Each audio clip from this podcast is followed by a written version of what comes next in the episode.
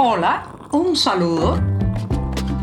Les habla Joanny Sánchez, cubana, periodista, ciudadana, y les traigo este cafecito informativo recién colado y sin azúcar para despertar.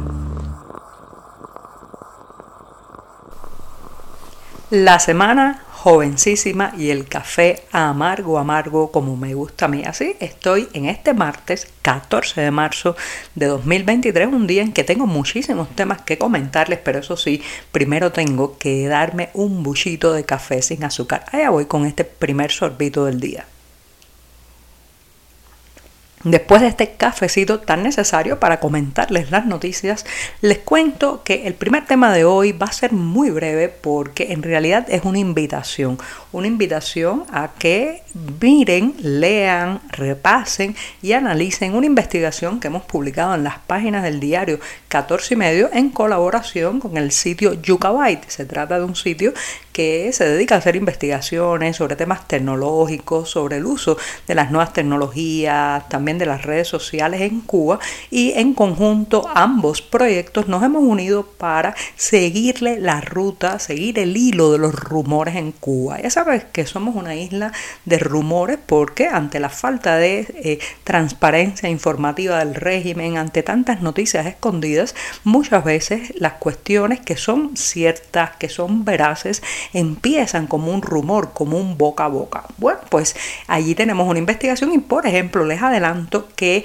en la lista de los rumores más repetidos, más amplificados y más compartidos durante el pasado mes de febrero de este año, en un primer lugar estuvo todo lo vinculado a los incendios. Ya saben que hay una sequía, que se producen fuegos en muchas partes del país, pero algunos de ellos ni siquiera llegan a ser contados, narrados y reportados por la prensa nacional, esa misma que nosotros todos financiamos de nuestro bolsillo. También la represión, la respuesta a manifestaciones y la posible liberación de presos políticos a, raíz de una supuesta negociación, pues eso también estuvo entre los rumores de febrero pasado.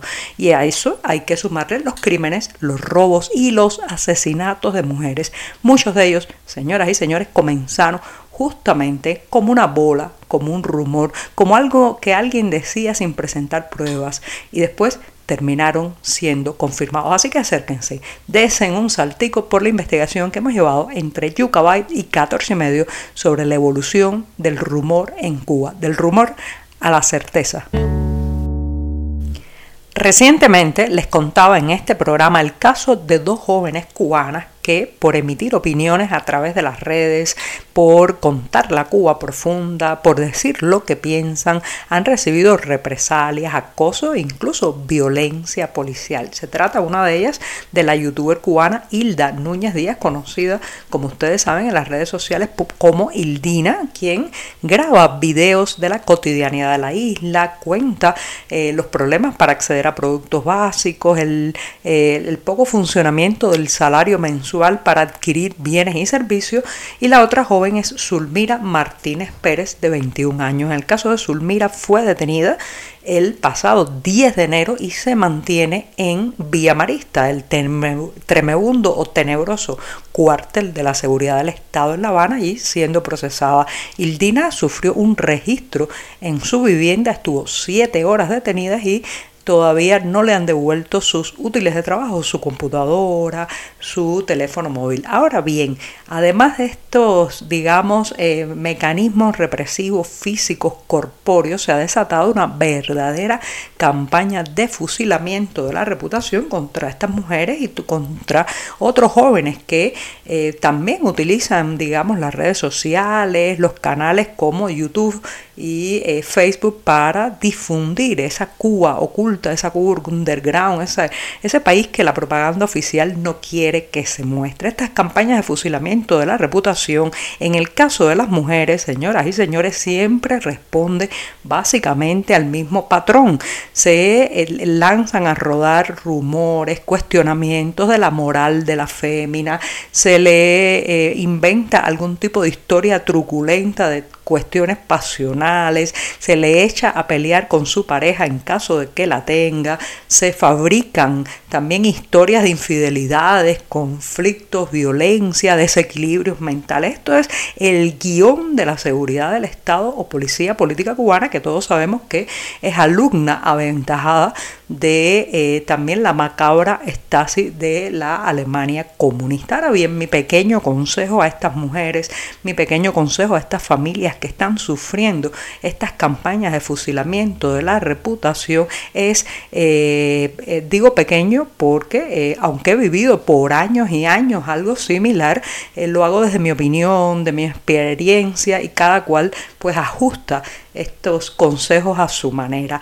Uno, no respondan en involucrarse, en defenderse, en argumentar, eh, lo único que hace es robar tiempo a la persona y darle visibilidad a los acosadores, darle visibilidad a los mentirosos, darle visibilidad a todos estos bulos que, como saben, son creados en, la, en los laboratorios de la policía política. Por eso no respondan, no se defiendan, no hay nada de qué defenderse. Ustedes tienen todo el derecho a contar su país, tengan la edad que tengan, tengan el pasado que tengan, tengan la actitud familiar o personal que tengan, es su derecho ciudadano a hablar de su nación, a cuestionar el derrotero nacional y a proponer otro rumbo para la nave cubana.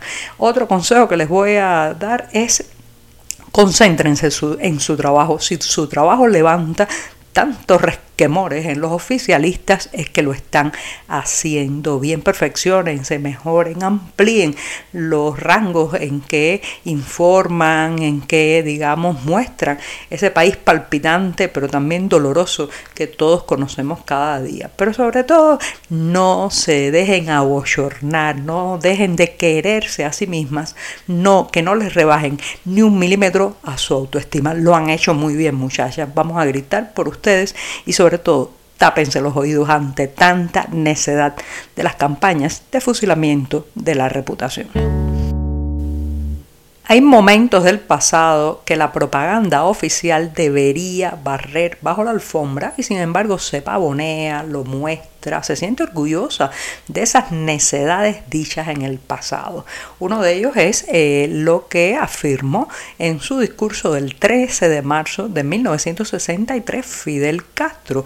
Este es un discurso que ha sido muy cuestionado, señoras y señores, pero que ayer la prensa oficialista se atrevió a publicar nuevamente como brindándole, digamos, el apoyo a cada una de esas palabras y también homenajeando lo dicho hace 60 años. En aquel entonces Fidel Castro arremetió contra toda esa gente que no le gustaba. Ustedes saben que él tenía una gran fobia a la diferencia, al que tenía algún criterio propio, pero también alguna manera propia de vestirse, de mostrarse, de elegir la música.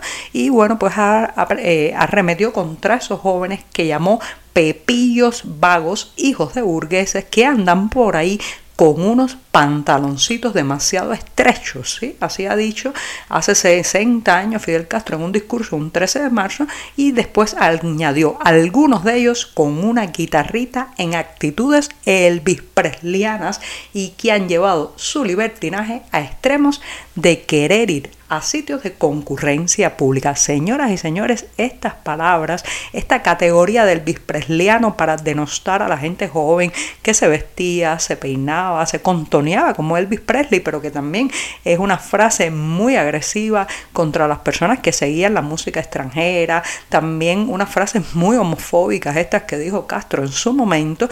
Esto ha sido reproducido en algunos documentales que muestran el carácter más totalitario, más represivo del régimen cubano. Por tanto, deberían ser palabras que la propaganda oficial ni debe mencionar para tratar de borrar aquella, la memoria de lo dicho. Y sin embargo, se ufanan, sin embargo, sacan este discurso a pasear. ¿Qué quiere decir esto?